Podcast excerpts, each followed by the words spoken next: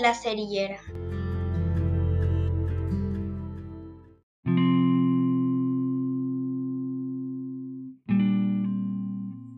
Era Navidad en una ciudad de un lejano país. Las calles estaban llenas de la nieve que caía constante como si fueran motas de algodón. El frío era intenso y la gente se guardaba en sus casas para disfrutar de la cena. Sin embargo, una pequeña figura se movía entre las frías y angostas calles. Era una hermosa niña, con la piel del color de la nieve y los labios rojos como las cerezas. La niña estaba muy triste porque no había podido vender las cajas de fósforos que le había dado su padre. Y si no llegaba a casa con el dinero de la venta, la castigarían. La pequeña caminaba y caminaba. El frío se hacía más fuerte y las pocas y sucias ropas de la niña no le daban ningún abrigo. Además, no tenía ningún calzado y la nieve comenzaba a congelar sus pies. La niña decidió entonces sentarse en un pequeño callejón sin salida para refugiarse del frío. Pero a pesar de que envolvió todo su cuerpecito con sus ropas, cada vez tenía más frío. Entonces decidió prender un fósforo para calentarse, aunque sabía que su papá la castigaría por eso. Raspó el fósforo contra la pared y de repente una luz invadió el lugar.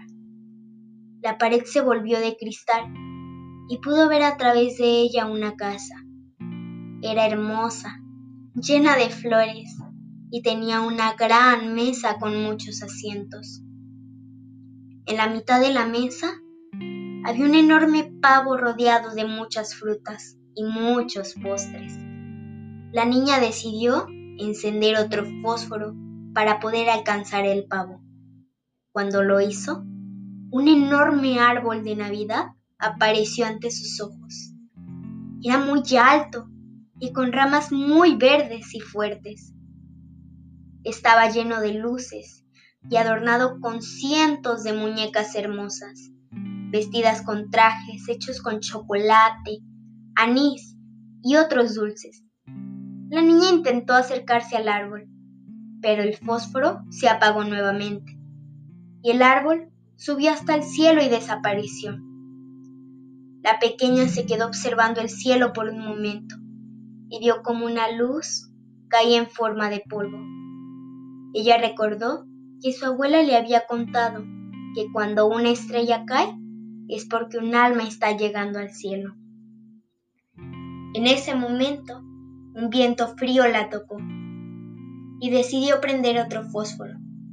¿Y cuál sería la sorpresa de la niña? Frente a ella estaba su abuela, su adorada abuela, que siempre le contaba cuentos antes de dormir y siempre le llevaba golosinas y juguetes. La niña le dijo a su abuela, Abuela, no me dejes, llévame a un lugar donde no sienta frío ni tenga hambre.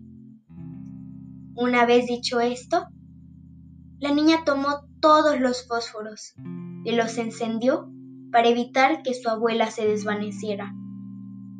Una luz invadió todo el callejón, como si fuera mediodía. La abuela gorda y con las mejillas rosadas tomó a la niña en sus brazos y juntas volaron al cielo. A la mañana siguiente, unos habitantes de esa ciudad encontraron el cuerpo de la pequeña niña todo congelado. Ya su piel no era blanca como la nieve, sino gris como la plata que no ha sido brillada. Y sus labios ya no tenían un color cereza, sino morado como las uvas. Sin embargo, la niña tenía una gran sonrisa en su rostro y con sus pequeñas manos protegía la cajita de fósforos que había encendido durante toda la noche.